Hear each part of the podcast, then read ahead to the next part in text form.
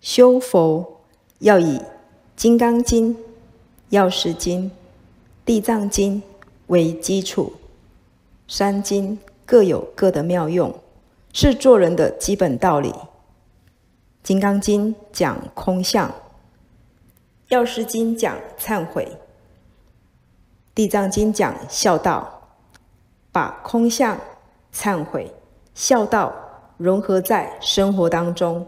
就能够得到效用，处事就不会偏颇。